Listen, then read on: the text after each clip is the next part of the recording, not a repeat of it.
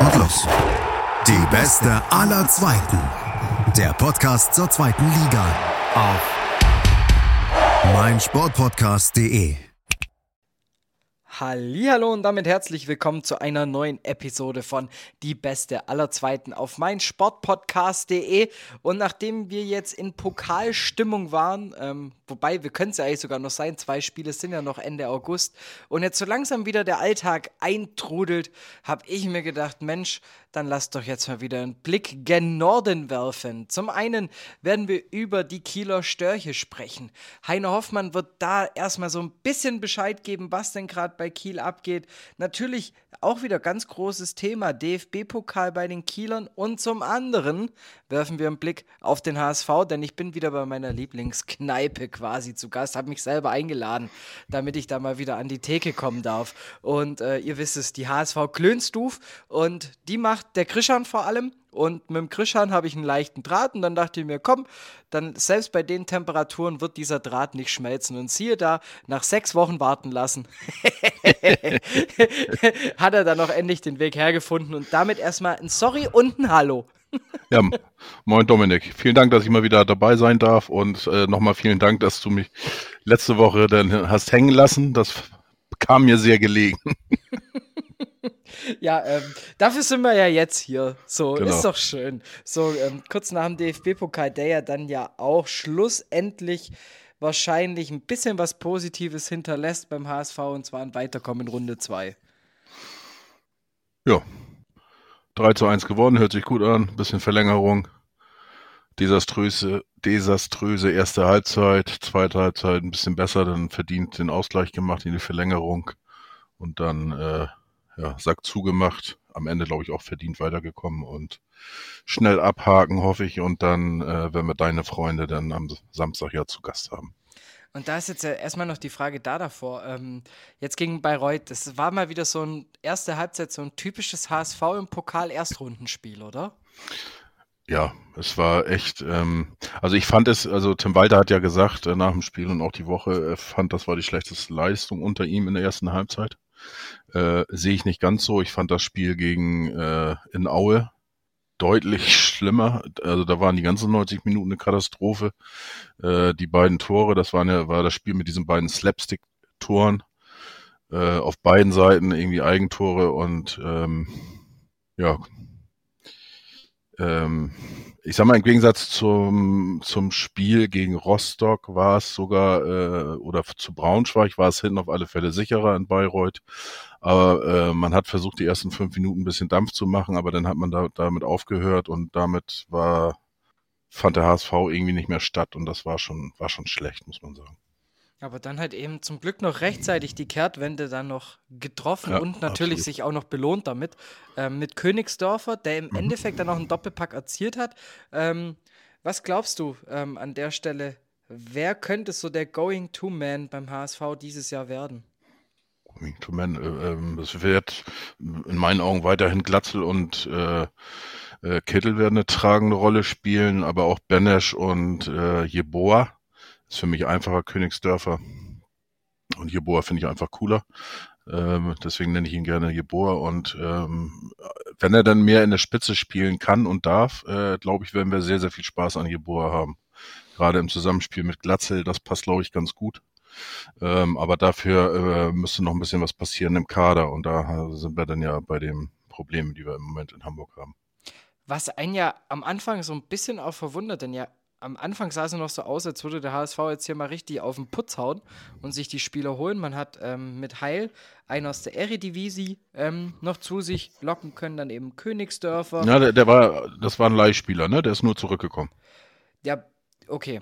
Das hatte ich nicht auf dem Schirm gehabt, dass der nur verliehen war. Aber trotzdem, du hast am Endeffekt jetzt wieder Spieler eigentlich am Kader dann jetzt eben in dem Fall zurückgeholt ähm, oder quasi nach Leihende, mhm. die ja an sich von Anfang an direkt dazu bestimmt sind, dem HSV weiterzuhelfen. Warum ist es jetzt aber gerade trotzdem wieder so, dass man sich auf dem Transfermarkt großartig umschauen muss? Ähm, ich glaube, da, da, da, ja, das könnte jetzt eine lange äh, Unterhaltung werden. Ich versuche es kurz zu fassen. Ähm, äh, die, die, Voraussetzungen haben sich scheinbar ja geändert, ähm, dass man noch vor ein paar Wochen davon ausgegangen ist, dass man ein gewisses Budget zur Verfügung hat. Und ähm, man wusste, dass man sich gerade auf den Außenpositionen ähm, verstärken möchte, auch mit dribbelstarken Spielern, ähm, aber eben auch auf anderen Positionen. Und äh, Jeboa ist einer sicherlich für die Zukunft, äh, den man eben auch vorne ähm, als zweite Spitze einsetzen kann, aber auch auf den Außenpositionen. Äh, Benisch, ich glaube, über die Qualität brauchen wir nicht reden. Das ist ein sehr guter Spieler.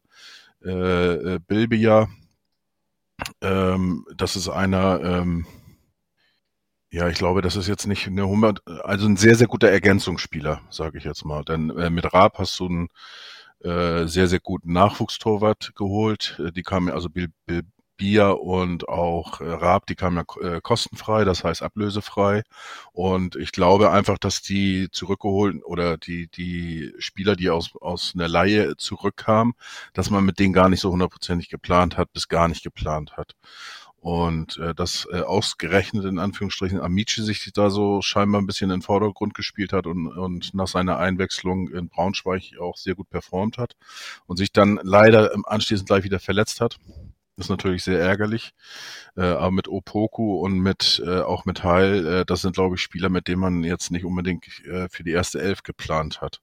Und ich glaube einfach, äh, anhand des Budgets, was man eigentlich vor so und so vier Wochen irgendwie hatte, oder mit planen sollte, wollte, äh, das hat man jetzt auf einmal nicht mehr. Es gibt aktuell einen Ausgabestopp und ich glaube, hätte man das vorher gewusst, dann hätte man ein bisschen anders ähm, auf dem Transfermarkt agiert und vielleicht den einen oder anderen nicht geholt und dafür andere Spieler ähm, geholt. Aber der Kader ist ja trotzdem noch extrem groß, ähm, wenn man sich anguckt. Richtig. Ich glaube, fünf Keeper allein ähm, für die Profimannschaft gemeldet. Also damit hast du den Keeper mehr wie ein Stürmer. Ja, gut, äh, wobei äh, da ist es natürlich so mit äh, Johansen, den hat man äh, eindeutig ja gesagt, äh, er möge sich einen neuen Verein suchen. Man hat ihn jetzt auch ein paar Wochen freigestellt. Heute ist er ähm, überraschenderweise für Außenstehende wieder da gewesen mal beim Training, war aber auch nicht im Trainingslager und so weiter. Da, äh, da scheint es intern irgendwie nicht zu stimmen. Äh, das heißt, den kannst du so gar nicht mehr dazu rechnen. Ähm, Oppermann, der, der noch dazu zählt, der spielt in der zweiten regelmäßig. Ähm, Tom Mickel ist Tom Mickel, das ist HSV Urgestein und gleichzeitig auch ein bisschen Maskottchen. Ja, und dann hast du eben noch Raab mit einem guten, guten äh, äh, Zukunftsspieler und ja, Heuer Fernandes brauchen wir nicht drüber reden. Ja klar, die, die unangefochtene Nummer eins in dem Sinn. Ja. Ähm, trotzdem interessiert es mich vor allem beim HSV, ich, ich dachte, dass man auf dem Transfermarkt, gut, ich weiß natürlich nicht ähm, über die, die inneren ähm, Sachen beim HSV Bescheid und kriegt da natürlich auch im Süden jetzt nicht ganz so viel mit, ähm, aber dass man vor allem schaut, dass man sich Spiele holt mit A, Potenzial, aber B eben auch mit einer gewissen Erfahrung. Und ähm, ich muss sagen, ich war dann ein bisschen überrascht, dass dann im Endeffekt gar nicht so zugeschlagen wurde, wie ich es erwartet hatte. Nö, weil, ja, wie gesagt, weil äh, ähm, da gab es scheinbar Unstimmigkeiten, Uneinigkeiten äh, be bezüglich dieses Transferbudgets. Und äh, man möchte da eigentlich ganz gerne noch zwei Spieler holen. Und ähm, ja, hinzu kommt natürlich auch das Pech mit Jatta jetzt, dass er äh, noch ausfällt. Dann mit Suhon, äh, den rechne ich erst in der Rückrunde mit, weil wir dieses Jahr so eine komische Winterpause haben, weil da ja so ein Turnier irgendwie stattfindet. Ähm, das heißt Sommer, äh, Winterpause von November bis Februar, glaube ich. Deswegen rechne ich mit Suhon erst wieder im Februar und, und Bakker äh, wird Mitte äh, September erst dabei sein. Und gerade Bakker, der fehlt natürlich auf Außen. Das ist ein Spieler, der mal im 1 zu 1 gehen kann und über die Außen kommt. Und das fehlt uns leider im Moment. Heißt, du siehst vor allem 1, 1 gegen 1 Spieler über Außen als so ein bisschen mhm. Defizit. Du hast von zwei Position gesprochen? Ja, rechte Verteidiger. Ne? Äh, mit Wagnumann haben wir ja einen äh, dementsprechend abgeben müssen an Stuttgart. Also in deine Nachbarschaft da irgendwo. ähm, und äh, ja, da haben wir jetzt Haier, der eigentlich kein Gelernter ist, aber das jetzt auch, auch gut spielt. Aber äh, da brauchst du eigentlich noch einen zweiten Mann. Gibt es da Kandidaten, die da schon gehandelt werden? Ja, es gibt da in, in ein Dombe oder Dombe, ich keine Ahnung, wie man es ausspricht. Ähm, das glaube ich, ein, wenn ich mich nicht irre, ein Franzose, der in Belgien tätig ist. Äh, auch, ein, auch einer, der, der rechts hinten spielen kann, aber auch rechts vorne und äh, das wäre so eine gute Mischung und aber auch ein 1 zu 1, 1 gegen 1 zu 1 Spieler. Ähm, ansonsten sind es, glaube ich, noch ein, zwei Kandidaten. Ach so, genau, Sparhitch aus, ähm, unserem äh, Lieblingsverein in, in Kroatien, Hajduk Split. Äh, mit denen soll man auch noch im Kontakt sein. Das, also die beiden sind wohl ganz heiße Eisen noch. Aber da brauchst du dann auch nochmal drei, vier, fünf Millionen. Mhm. Also das heißt, da muss einfach wir wirtschaftlich gefühlt ein Boom passieren jetzt so. Ja, man hofft ja irgendwo auf der einen Seite, äh, ähm, dass Onana, ähm, den man letztes Jahr für sieben Millionen Euro abgegeben hat, äh, nach ähm, Frankreich. Der soll jetzt bei West Ham im Gespräch sein für äh, eine Ablösesumme von 40 Millionen. Angeblich, so sagen einige Quellen, sind die sich auch handelseinig. Okay. Und das würde bedeuten, dass wir 20 Prozent von der äh, gewonnenen Ablöse bekommen würden. Und äh, ja, 40 Millionen minus 7 sind 33 und davon 20 Prozent sind mal 6,6 Millionen Euro. Und äh, wenn wir die dann auch gleich wieder äh, in den Kader stecken dürften, dann, äh, sag ich mal, werden wir fein raus und alles wird tippitoppi. Ja, und dann mit Vuxovic, ähm, ja auch nochmal ein, ein sehr heißes Gerücht, so von wie es ich mitbekommen habe, der ja auch nochmal ordentlich Kohle reinspülen sollen. Nein, nein, nein, der bleibt. Der bleibt? Und das hoffe ich auch ganz, ganz klar. Oder äh, zur Not laufe ich da und halte ihn fest oder so. Ich weiß ja nicht. ja, also ganz, ganz ehrlich, das ist für mich einer, äh, der hat noch so viel Potenzial.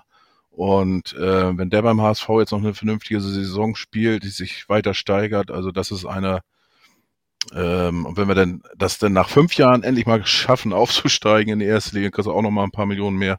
Das ist einer, der den Verein echt sanieren könnte. Also da sind wir übrigens auch wieder bei eurem Partnerverein Hajduk Split. Ähm. Genau.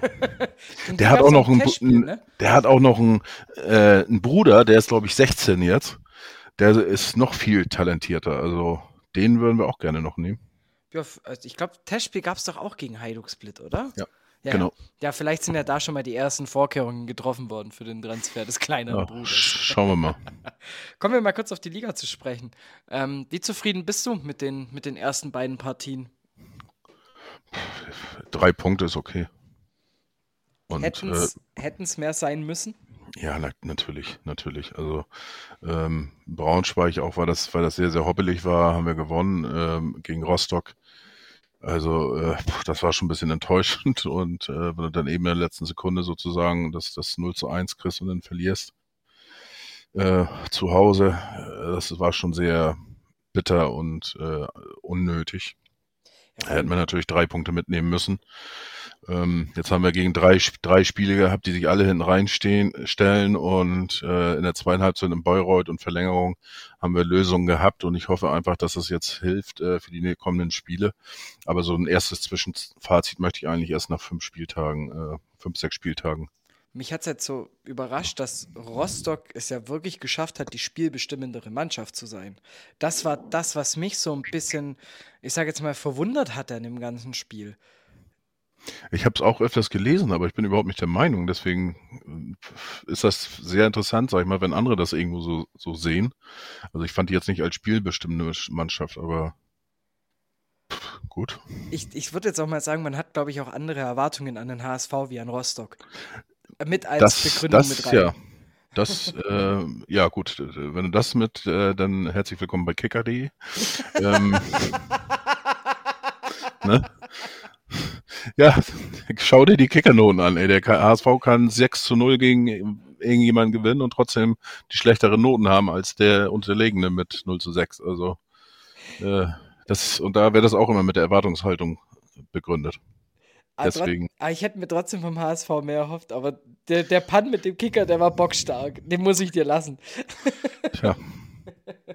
ja, ähm, jetzt hast du drei Punkte, sagst erst nach Spieltag 5, jetzt kommt dann Spieltag 3 quasi, ich will es nicht Angstgegner nennen, aber natürlich so, man, man hat trotzdem noch Respekt, nehme ich jetzt mal an, wenn die Mannschaft Absolut. von der kommt. Deshalb, Absolut, also mit Schmidt und mit Heidenheim, also das ist eine absolute Respektmannschaft, die äh, oben mitspielen wird, äh, definitiv und auch wieder um den Aufstieg mitspielen wird. Ich, ja, ja, ich weiß, halten nicht durch bis zum Ende und ich kenne deine. nee, aber äh, wie gesagt, also die, die, haben ja auch erstaunlicherweise jetzt, wenn man so jetzt die letzten drei Jahre man, man nimmt, relativ wenig Fluktuation gehabt, ne? Ja, das ist so ein bisschen dieser Heidenheimer Weg. Du, halt, du, du schaffst gerade eher die Spieler ähm, Weichen zu halten einfach. Und du hast dann mhm. halt einfach eine Truppe, die einigermaßen eingespielt ist. Was mich wundert, ist jetzt dieses Jahr, dass trotz dem Abgang von Oliver Hüsing die Abwehr einen einigermaßen stabilen Eindruck macht. Das hätte ich jetzt nicht gedacht. Tja, also äh, ich bin nicht überrascht. Also äh, über den Start ein bisschen schon, weil ich habe eigentlich so in Erinnerung, dass Heidenheim immer ein bisschen langsamer aus dem Knick kommt, wie man so schön sagt. Und äh, ja, sind jetzt Tabellenführer, damit großer Favorit am Samstag beim HSV. ja, okay, jetzt, jetzt darf ich die Kicker-Pan aber nochmal zurückbringen, oder? ja, es ist tatsächlich so, dass Heidenheim auch noch nie ähm, vor diesem Jahr zwei äh, die ersten zwei Spiele in der Liga gewinnen konnte. Also es gab noch nie einen Sechs-Punkte-Start. So. Also Siehst du, dann habe ich das ja doch noch ein bisschen richtig in Erinnerung. Mhm. Also das, da hast du vollkommen recht. Wie muss der HSV das Spiel angehen gegen Heidenheim? Ja, die müssen von vornherein da sein, konzentriert, 100 Prozent äh, äh, dabei sein und äh, ja, ich erwarte, dass das Heidenheim, äh, keine Ahnung, irgendwie wahrscheinlich einen Ballbesitz hat von 35 Prozent bis 30 oder sowas. Mhm. Ähm, also ein bisschen mehr als, als die bisherigen Gegner, ähm, aber ein schnelles Umschaltspiel und äh, da sind sie in meinen Augen sehr gefährlich. Haben einige äh, ähm, ja, Kaliber in ihren Reihen, die immer für ein, gut, äh, für ein Tor gut sind. Und äh, das wäre nicht einfach. Und äh, ja, mit dem Ex-HSVer oder Hamburger Mal Marlon Busch, ähm, auch einer, der eigentlich sich echt festgespielt hat. Mhm und auch ein Leistungsträger eigentlich geworden ist, ne? Bei Heidenheim. Voll, also komplett. Ja. Also an sich ist unantastbar auf der rechten. Habe hab ich tatsächlich in meiner Kickbase-Mannschaft, weil der äh, da eigentlich durchschnittlich sehr, sehr gute Punkte performt. Und ähm, ja, also es wird, wird ein enges Match und mein Tipp nachher wird dich überraschen.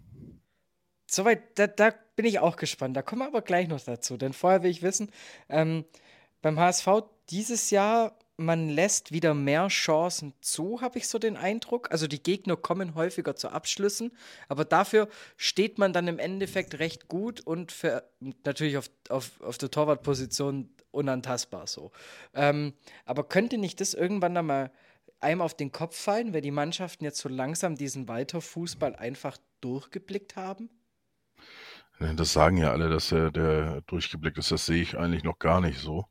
Ich sehe, sehe eher, dass wir da nach vorne noch ein bisschen eingespielter werden müssen. Wir haben jetzt die, die ersten äh, drei Spiele, äh, also die ersten beiden Spiele waren Benesch und Königsdorfer jeweils äh, von Beginn an dabei.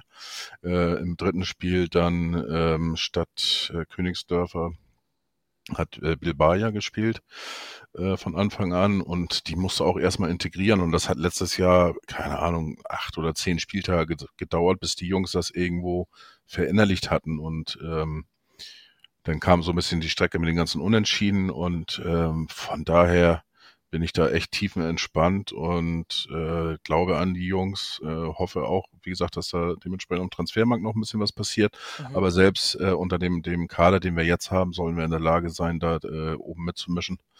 Und ich bleibe äh, bei meiner Prognose, Anforderung, Hoffnung, äh, dass wir diese, die Saison mit 70 plus beenden. Okay, das heißt, du, du rechnest auch dieses Jahr mit einem direkten Aufstieg, weil ich glaube, 70 Punkte haben bisher immer für einen direkten Aufstieg gereicht. Ähm, ich, diesmal erwarte ich den auch tatsächlich. Was hat sich geändert im Vergleich zu letztem Jahr? Ähm, wir haben äh, im Vergleich zum letzten Jahr, im Vergleich zu den letzten zehn Jahren, glaube ich. äh, wir, ja, wir gehen, wir gehen wieder mit einem Trainer in die, in die Saison, mit dem wir die Saison aufgehört haben. Ne? Und ähm, er schafft es immer wieder auch junge Spieler da zu integrieren und äh, auch dieses, dieses das Spielsystem. Und ähm, man hat, hat sich Gedanken gemacht, wie man den Kader verstärken kann. Und ähm, ja, man kann den immer noch einen Tick verstärken und das hoffe ich jetzt einfach nochmal. Und dann wäre das schon echt mega. Und äh, ich glaube einfach an die Truppe und die Jungs. Und die einzigen äh, oder unser schwerster Gegner ist der HSV selber. Und da sind wir leider im Moment auf einem guten Wege, äh, uns selber zu schlagen. Ich hoffe, dass das sich äh, ganz, ganz schnell drehen wird. Es köchelt immer ziemlich gerne und ziemlich häufig beim HSV. Also im Moment ist es extrem wie schon seit Jahren nicht mehr, muss ich ganz ehrlich sagen. Aus welchen Gründen? Ja, das, das ist jetzt schwierig. Also ich bin noch auf der Suche nach den Gründen. Ich habe im Moment bin ich so ein bisschen auf ähm, ähm, ist, glaube ich, ein bisschen der Grund äh, ein Kommunikationsdesaster. Ich glaube, dass die Ansätze mit, wir haben ja einen neuen Vorstand, äh, Finanzvorstand mit Wüstefeld, der auch gleichzeitig äh, Anteilseigner ist. Der ist äh, äh, letztes Jahr, Ende letzten Jahres hat er Anteile von Kühne übernommen, 5,07 Prozent ähm, ist jetzt der zweit- oder drittgrößte Anteilseigner beim HSV. Äh, dann ist er einen Monat später in den Vorstand beim HSV gekommen, den, die Nachfolge von Frank Wettstein in Finanzen äh, angetreten und krempelt den HSV jetzt ein bisschen um. Äh, umkrempeln, äh, sprich auch hier und da ein Arbeitsplatz weniger. Das gibt natürlich immer Unruhe. Das ist nicht nur im Fußball so, das ist auch im normalen Leben so. Ähm, ja, und dann andere, andere Dinger eben, ähm, jetzt die Stadionfinanzierung, und äh, die, diese ganze Kommunikation drumherum, die kann man deutlich besser machen. Und das ist, glaube ich, äh, das größte Problem. Und dadurch bringt man sich selber in eine Bedrohung, was eigentlich gar nicht sein muss, in meinen Augen, in der Außendarstellung. Ähm, ja, dann die Entlassung mit dem, mit dem Sportdirektor mit, äh, von Mutzel. Äh, da hat man vor Gericht verloren, musste die, die Freistellung wieder zurücknehmen. Jetzt ist man in Verhandlungen über eine eine äh, Abfindung und, und so weiter. Das ist alles, ähm, kommunikativ ein kleines bis großes Desaster, um das nochmal nett zu formulieren. Ja, 23,5 Mille sind da im Endeffekt ähm, jetzt gerade flöten, ne? Irgendwie so, also äh, allein nur wegen der Stadionsanierung. Von dem her, huf. Ja, die Stadionsanierung äh, muss man ganz ehrlich von ausgehen, das wird 30 bis 40 Millionen Euro kosten. Und da ist es auch nicht so, was immer in der Presse dann kolportiert wird oder dann auch, sag ich mal, jetzt in den Süden getragen wird. Ähm, es geht nicht rein um die Auflagen für die EM 2024, sondern äh, generell. Also das Dach ist einfach äh, baufällig. Das muss bis Ende äh, nächsten Jahres äh, renoviert werden. Ansonsten droht auch ähm, das Amt in Altona, ist das glaube ich, damit äh, hier und da vielleicht mal ein Spiel oder das Stadion zu schließen gerade wenn das Wetter nicht ganz so toll ist. Und äh, das muss man bis Ende des Jahres gelöst haben nächsten Jahr. Und äh, die kosten irgendwie 15 bis 30 Millionen Euro für das neue Dach. Trotzdem geht man nur erstmal von einer Neuverschuldung von 20 Millionen aus. Die aber natürlich für den Verein, und da kommen wir jetzt wieder zu deinem Punkt zurück, dass man ja dies Jahr dann eigentlich aufsteigen muss, weil jetzt langsam brauchst du einfach die Kohle. Punkt. Absolut, absolut. Aber der, dann darfst du nicht warten. Es gibt im Moment einen Ausgabestopp. Finanzierungsstopp. Nee, Investitionsstopp, so war das, Entschuldigung. Ja, es ist, es, ich könnte es mir einfacher gerade vorstellen. ja, also wie gesagt, ich bin auch schon irgendwie auf dem Punkt, äh, ich weiß nicht, ob ich lachen oder weinen soll. Ja. Vielleicht ja mal bei Wer wird Millionär mitmachen. Wer weiß. Ähm, da kriegst du ja nur eine Million, da kommst du ja nicht weit mit. Also jetzt für, für einen Verein. Also für mich selber wäre alles gut, aber für einen Verein, hm. Das musste ich immerhin schon mal nur noch mit 19 Millionen neu verschulden. Ha. Ähm. nee, das werden mehr. 20 Millionen ist keine richtige Zahl, also das wird mehr sein. Dann nochmal kurz zu den positiven Sachen, ne? Oder wie heißt es? Kurz, genau.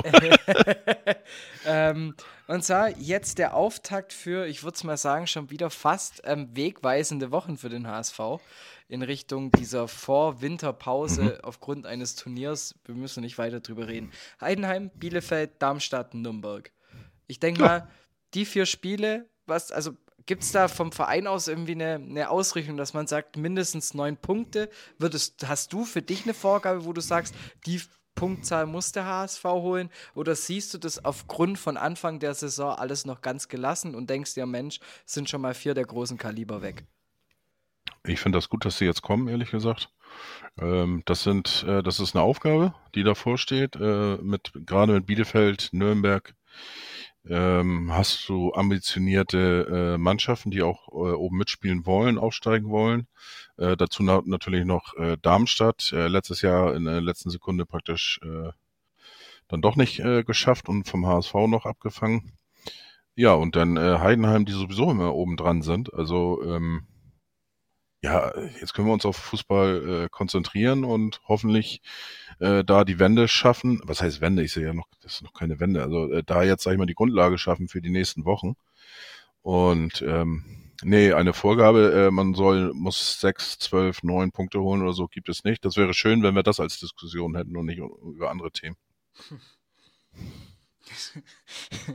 ja, es würde vieles einfacher machen. Und vor allem, man könnte sich ja. mal wieder auf Sportliche beschränken. Ne?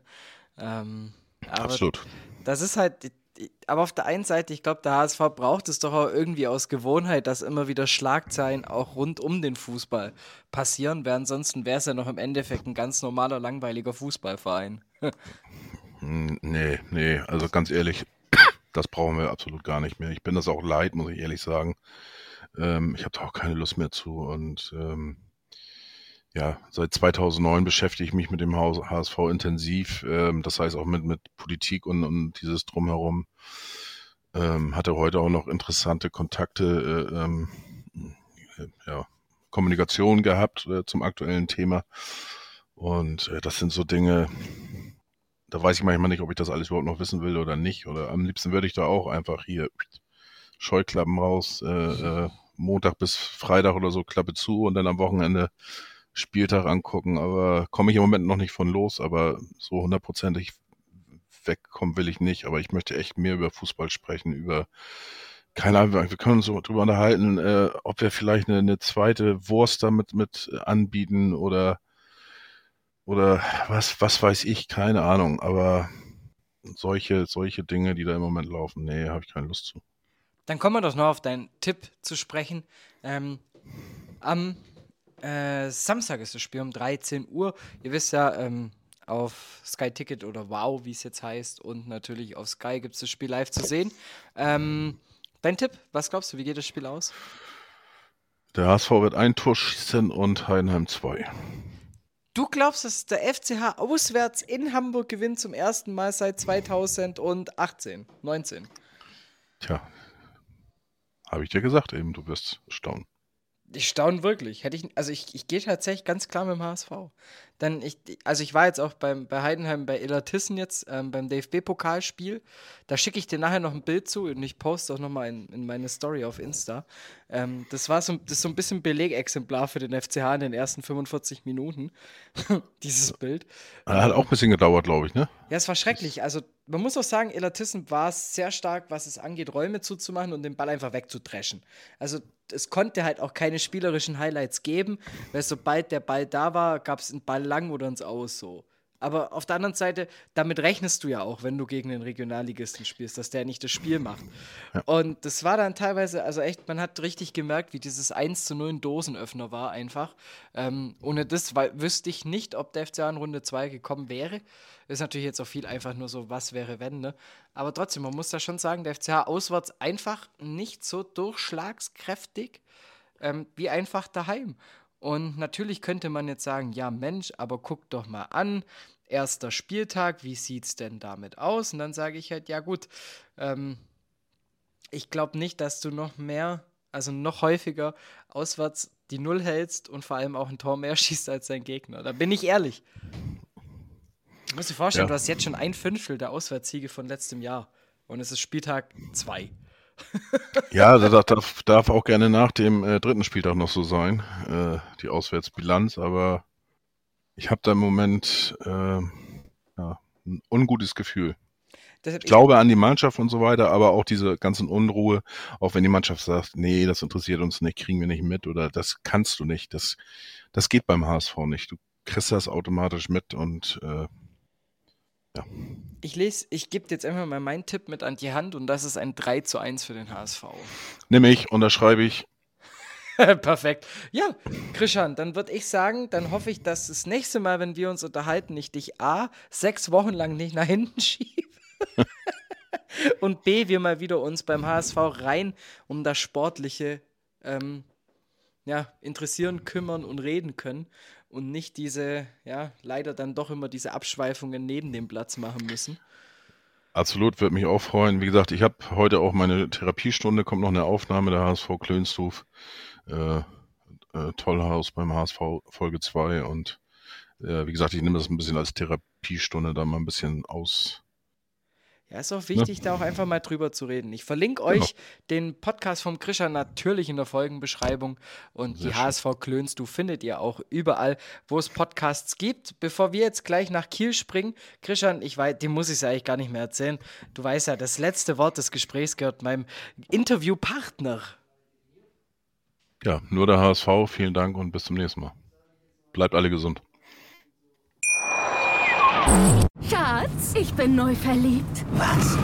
Da drüben. Das ist er. Aber das ist ein Auto. Ja, eben. Mit ihm habe ich alles richtig gemacht. Wunschauto einfach kaufen, verkaufen oder leasen. Bei Autoscout24. Alles richtig gemacht nach dem HSV ist vor Kiel. Ich hoffe, ihr habt die Pause jetzt hier erstmal produktiv nutzen können, um euch jetzt auch seelisch und moralisch vorzubereiten auf die Störche. Ja, KSV ist das Thema und dazu gibt es eigentlich nur einen einzig wahren Ansprechpartner. Zumindest meiner Seite nach. Äh, ähm, auch Blindenreporter bei der KSV und damit auch ein sehr, sehr geschätzter Kollege von von mir und von allen natürlich, die sehbehinderten Reporter in der Bundesliga und zweiten Bundesliga sind. Ich darf dich recht herzlich zum zweiten Mal hier begrüßen. Hi, Heino. Es ist mir eine Ehre, wieder einmal hier zu Gast sein zu dürfen. Dankeschön. Ja, wir sprechen über die KSV. So, und jetzt ist natürlich die erste Frage, die sich mir in den Kopf kommt. Ich brauche von dir jetzt einen Tipp, wo landet die KSV am Ende der Saison? Ja, das ist immer schwierig zu sagen, gerade so zu Beginn der Saison. Aber also ich, ich gehe davon aus, dass sich Holstein Kiel wieder einmal stabilisieren wird und äh, im Mittelfeld der zweiten Liga landen wird. Man muss ja sagen, der Auftakt bisher in der zweiten Liga, ich weiß nicht, es ist, es ist nicht wirklich Fisch, es ist nicht wirklich Fleisch. Wie siehst du die zwei Punkte bisher? Ja, du sagst es. Also ich muss sagen, dass das erste Spiel gegen äh, Fürth, da wusste man auch noch nicht so richtig, was kriegt man da jetzt eigentlich für einen Gegner vorgestellt. Und ähm, ja, die Fürther waren ja deutlich besser als Holstein. Trotzdem konnte man da einen Punkt entführen und war darüber einfach eigentlich glücklich. Dann das 2-2 äh, gegen Kaiserslautern, als man das Spiel sogar drehen konnte. Da war richtig... Ähm, da hatte das Holsteinstadion richtig gebrannt und äh, die Lauterer ja auch ein sehr guter Gegner. Also auch da kann man nicht wirklich unzufrieden sein mit dem 2-2.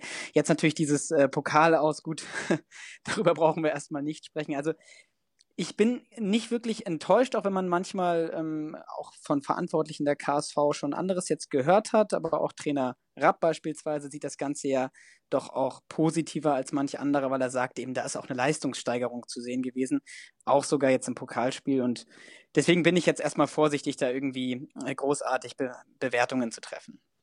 Aber über das Pokalspiel, wir müssen da schon kurz sprechen, denn na, natürlich im Endeffekt, es ist dann bitter oder ärgerlich, wenn du natürlich im Elfmeterschießen scheiterst, weil es ist halt auf gewisse Art und Weise eine Lotterie. Ja, nagelt mich drauf fest. Man kann natürlich das Ganze trainieren, aber trotzdem nach 120 Minuten in den Knochen bleibt es für mich mehr ein Glücksspiel. So, aber warum hat man es nicht geschafft, in den 120 Minuten zuvor die Mannheimer zu knacken?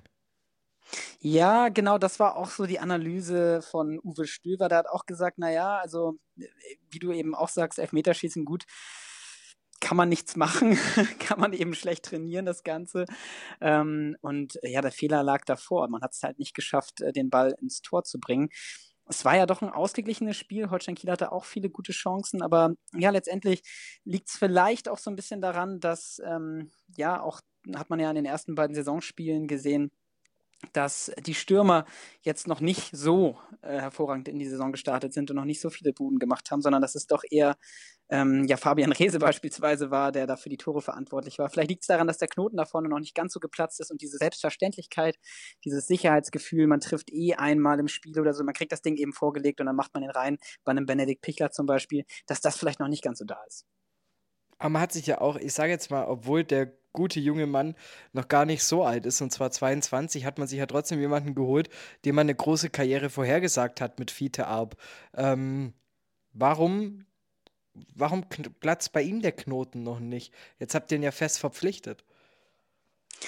Ja, Fiete Arp, genau, das ist, ähm, sehe ich auch immer ein bisschen kritisch. Also ich finde, er ist ein sehr guter Spieler, kämpft auch extremst viel als Stürmer, geht direkt immer vorne drauf, sucht die Zweikämpfe und ist auch ein Mann für sehr schöne Tore, muss man auch sagen. Also er hat auch im letzten Jahr ein wahnsinnig gutes Dribbling-Tor. Ähm, da hat er wirklich die halbe, ich glaube, Auer Mannschaft ausgespielt, den Ball dann schön eingeschoben. Sowas kannte man ja auch ähm, vom HSV äh, in seinen Zeiten dort. Allerdings halt sehr selten und er ist eben nicht so eine Tormaschine. Er macht eben nicht in jedem Spiel seine Bude, sondern ist dann sehr selten da. Ja, man hat ihn jetzt fest verpflichtet, weil man eben diese kämpferischen Sachen auch schätzt und die natürlich auch als guten Fußballer sieht, was er auch ähm, auf jeden Fall ist. Aber äh, genau wie du sagst, so ein bisschen fehlt ihm einfach dieses, ähm, ja, also diese Selbstverständlichkeit zu treffen, wenn man es vielleicht so ausdrücken kann. Das, was gerade, wenn wir ehrlich sind, Fabi Rese vorm Tor hat. ganz genau, ganz genau. Und da muss man ja hoffen, dass er dass er den Verein nicht verlässt Richtung Italien. Also das wäre wirklich eine Katastrophe. Ich wollte gerade sagen, es sind, glaube ich, drei oder vier italienische Mannschaften im Rennen um den guten Mann. Wie hoch siehst du die Chancen, dass Kiel ihn überhaupt halten kann? Ich frage mich auch äh, erstmal, warum jetzt gerade italienische Mannschaften das so auf ihn abgesehen haben. Hat er vielleicht irgendeine, irgendeine Art und Weise, Fußball zu spielen, die gerade in Italien gut ankommt? Ich weiß nicht, kannst du mir da weiterhelfen oder ist es für dich auch ein Rätsel? Das ist für mich auch ein Rätsel, ganz ehrlich. Also ich war schon am Anfang überrascht, als ähm, ich glaube Genua ähm, war, glaube am Anfang ganz groß mit dem Rennen. Ich glaube als erst italienisches Team und dann ja Cagliari. Und dann war ich schon so, okay, die zweite italienische Liga wüsste ich jetzt nicht, ob ich halt dahin wechseln will und warum da auf einmal die ganzen Mannschaften da herankommen. Aber natürlich, es, jetzt muss, wenn ich es falsch ausspreche, seid mir nicht böse. Salernitana, kann es sein? So? Ich weiß es auch ehrlich gesagt nicht. auf jeden Fall, ähm, das fände ich wäre dann tatsächlich mal ein interessanter dir, wenn du sagst, du wechselst in die Serie A. Also das wäre wär natürlich für Rese ein Riesensprung, aber ich weiß jetzt auch nicht, warum man den jetzt gerade in Italien so auf dem Radar hat. Vielleicht ist es dieses irgendwie groß über den Flügel kommend. Ja, vielleicht weil er einer, ja, also vielleicht weil nicht ganz so viel Tempo in der Serie A vorhanden ist und dann so ein Flügelspieler wie Fabian Rehse da ähm, Alleinstellungsmerkmal in Anführungszeichen ganz übertrieben ausgedrückt für eine Mannschaft aufbringen kann. Vielleicht. Aber nur Vermutung. Zu deiner zweiten Frage, ähm, kann Holstein Kiel ihn halten? Ich, ich kenne die finanziellen Aspekte nicht. Ich weiß nicht, wie hoch ähm, die Angebote jetzt sind, auch rein gehaltstechnisch. Was man aber ja sagen kann, ist, dass Fabian Reese, der ja auch noch nicht ganz so lange jetzt wieder in Kiel spielt, ja auch ein Kieler Jung ist, der ja in der Jugend abgewandert war, der sich aber, glaube ich, einfach in Kiel extrem wohlfühlt. Und das ist so ein bisschen der Faktor, wo jetzt auch die Fans wie, wie ich einfach darauf hoffen, dass, dass der Reese dann sagt, okay, ich bin einfach so verbunden mit Holstein, mit Kiel, mit der Region, ich muss da einfach bleiben und will jetzt gar nicht nach Italien. aber das steckt man jetzt auch nicht in dem Spieler drin. Jetzt ist aber ja allgemein auch die Truppe, wenn man sich das so anguckt, ja schon auch im Großen und Ganzen ja auch zusammengeblieben dieses Jahr. Ja, das stimmt, auf jeden Fall. Also Holstein Kiel hat nicht wahnsinnig viele Zugänge ähm, verzeichnen können. Man hat Timo Becker verpflichtet, weil ja auch positionsgetreu Phil Neumann weggegangen ist und ähm, Marvin Schulz, der Fech, äh, Pechvogel, ähm, leider aus Mannheim, muss man ja sagen, mit seinem verschossenen Elfmeter aus Luzern nee, vom, ich glaube, Luzern oder Zürich geholt, weiß ich jetzt gar nicht so genau. Ähm, aber das war es im Grunde auch schon. Viel mehr Zugänge hat man da gar nicht geholt, ja. Und ist es deshalb auch dieses Jahr wieder, ich sag's jetzt mal, ein erfolgreicheres Jahr für die, für die Störhe, das ansteht? Weil du eben eingespielt bist und weil du jetzt eben nicht diesen großen Umbruch hattest? Ja, das kann, also das kann schon ein Faktor sein, wobei man ja feststellt, dass Holstein Kiel häufig Umbrüche hatte und es ja in den letzten Jahren auch immer ganz gut funktioniert hat, weil doch immer wieder auch äh, ein sehr guter Spieler mit dazugekommen ist. Ähm, aber das sind auch Vermutungen, ob es jetzt dann besser läuft. Deswegen, also ich glaube, Holstein Kiel hat schon einen recht breit aufgestellten Kader mit guten Leuten. Finn Bartels zum Beispiel in Mannheim gar nicht eingesetzt, dank verletzt gewesen, kommt auch erst wieder so richtig zurück, findet dann vielleicht auch wieder erst in seine Form. Oder auch ein Ochi Vried im Sturm, der jetzt auch nur eingewechselt wurde. Also da sind auch noch gute Leute auf der Bank immer bei Holstein Kiel. Das heißt, könnte gut sein, äh, dass, dass der Kader gut aufgestellt ist. Ein Transfer, den ich auch noch ganz interessant finde, ist mit äh, Tim, Sch Tim Schreiber, ähm, der ja, ich meine, RB Leipzig noch gehört, ne?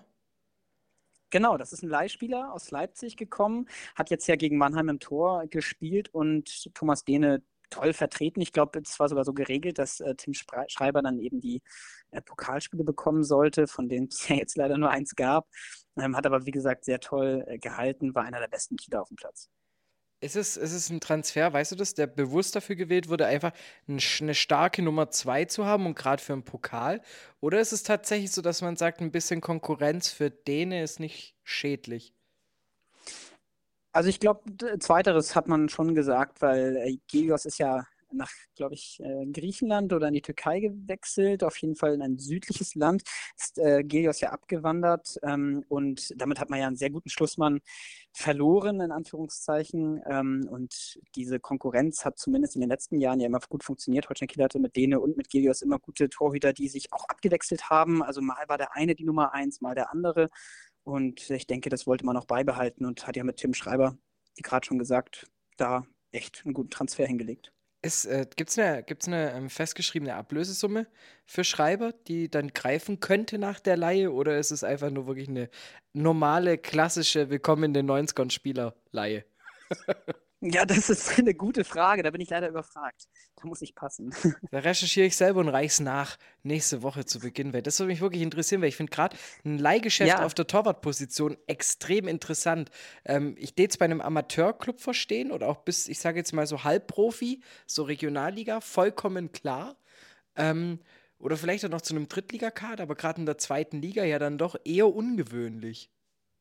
Ja, stimmt, ja. Ja, also musst du unbedingt recherchieren. Mich interessiert es auch.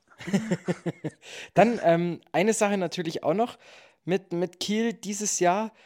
Jetzt sind ja die, ich sage jetzt mal, die ganz großen Brecher, wie letztes Jahr jetzt in der Liga, waren ja immerhin schon mal zwei Stück wieder weg. Ähm, ich finde dadurch die Liga noch ausgeglichener. Ist das in dem Fall förderlich für Holstein Kiel oder ist es eher ein Nachteil, dass du sagst, hey, ähm, jetzt musst du eigentlich gegen jedes Team, kannst du irgendwie sagen, da hätten drei Punkte hergemusst.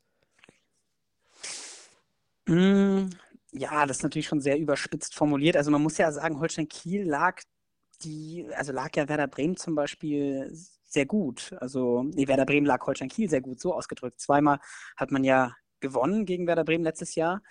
Ähm, das heißt, äh, so Brechermannschaften in Anführungszeichen sind vielleicht gar nicht, gar nicht so das Problem für Holstein. Mm, Das ist aber auch sehr spekulativ, da jetzt ähm, eine Antwort drauf zu geben. Also ich glaube, man stellt sich einfach darauf ein als, als Holstein Kiel und guckt eben, dass man, dass man die ausreichenden Punkte zusammenbekommt und ob da jetzt Werder Bremen mit in der Liga ist oder eben nicht, ich glaube, das ist, macht jetzt keinen großen Unterschied für Holstein. gerade jetzt nach der letzten Saison, ähm, die ja dann sehr versöhnlich auf dem neunten Platz, glaube ich, noch ähm, geendet ist, ist ja dann auch. Genau. Hättest du dir dann eher gewünscht, dass man jetzt wieder sagt, man, man haut den ein oder anderen Transfer, gibt ein bisschen, haut ein bisschen Asche auf den Kopf, um zu sagen, wir greifen wieder an?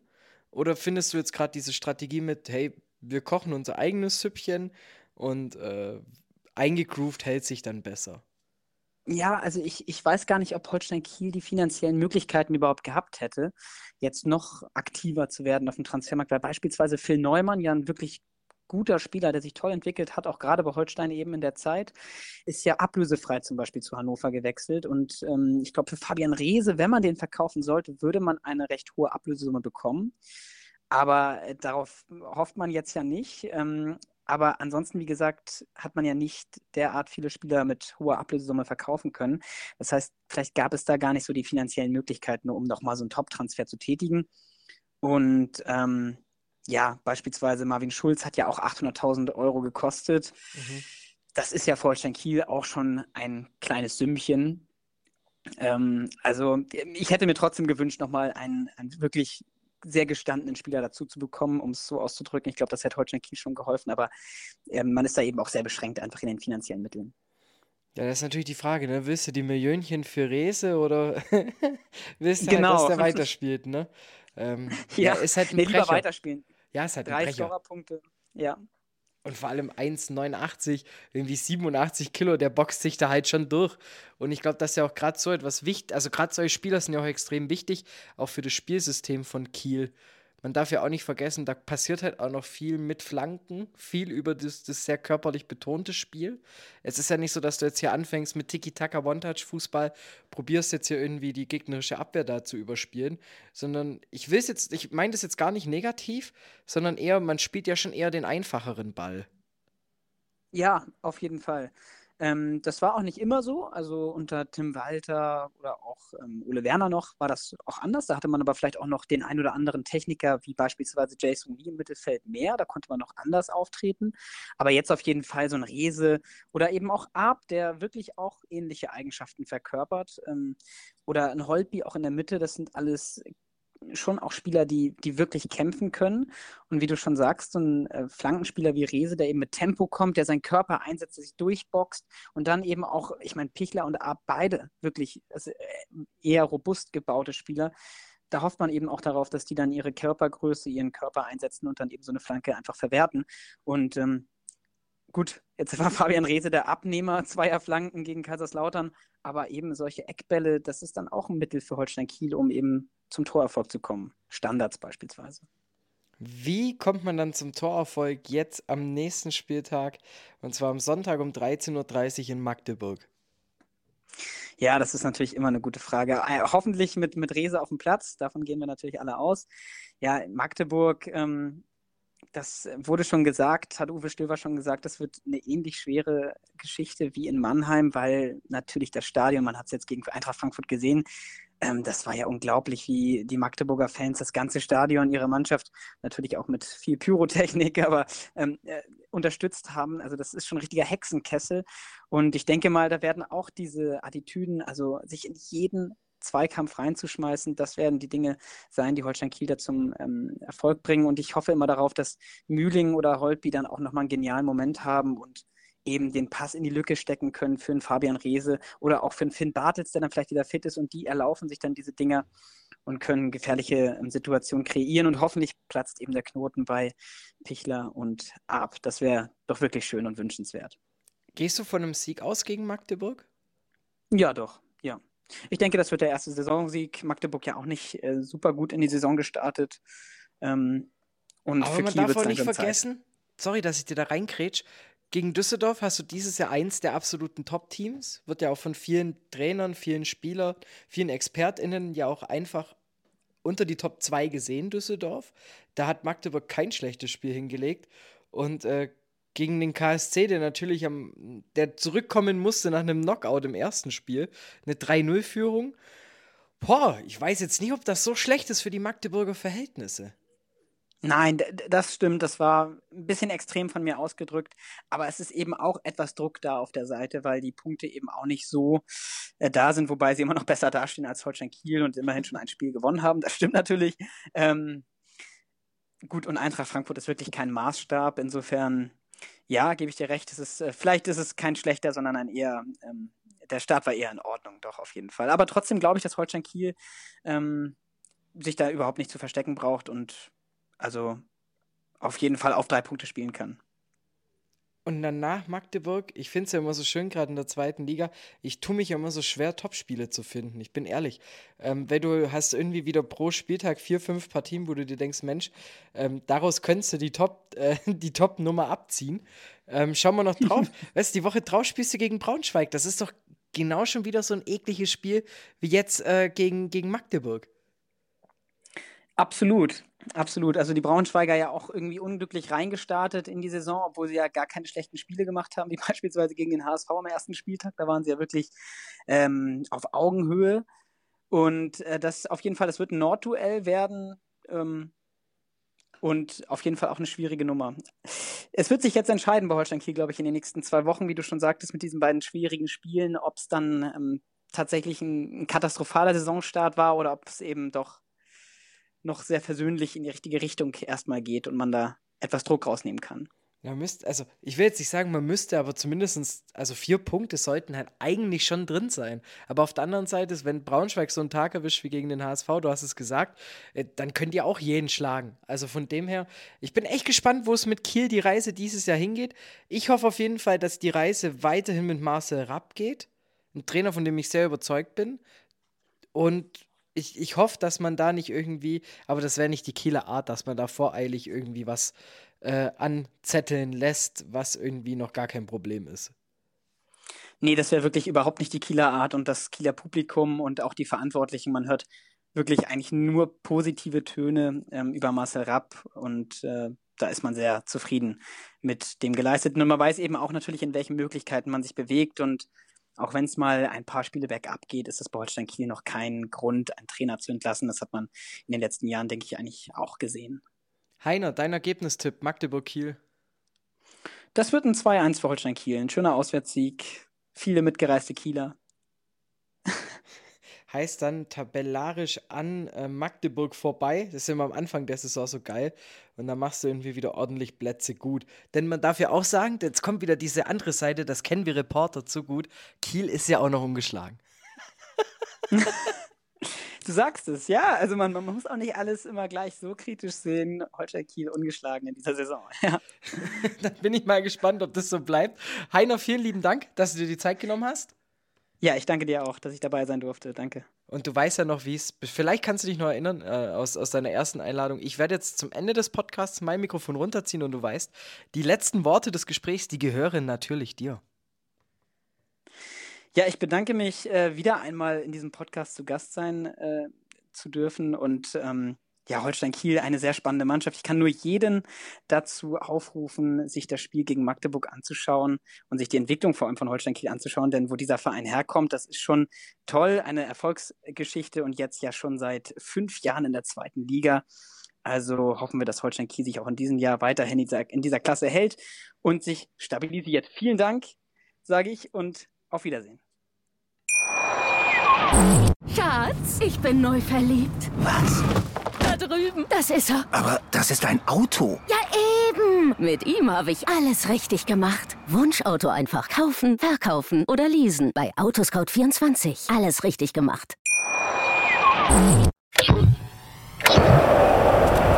Und los. Die beste aller Zweiten. Der Podcast zur zweiten Liga. Auf meinsportpodcast.de. Schatz, ich bin neu verliebt. Was? Da drüben. Das ist er. Aber das ist ein Auto. Ja, eben. Mit ihm habe ich alles richtig gemacht. Wunschauto einfach kaufen, verkaufen oder leasen. Bei Autoscout24. Alles richtig gemacht.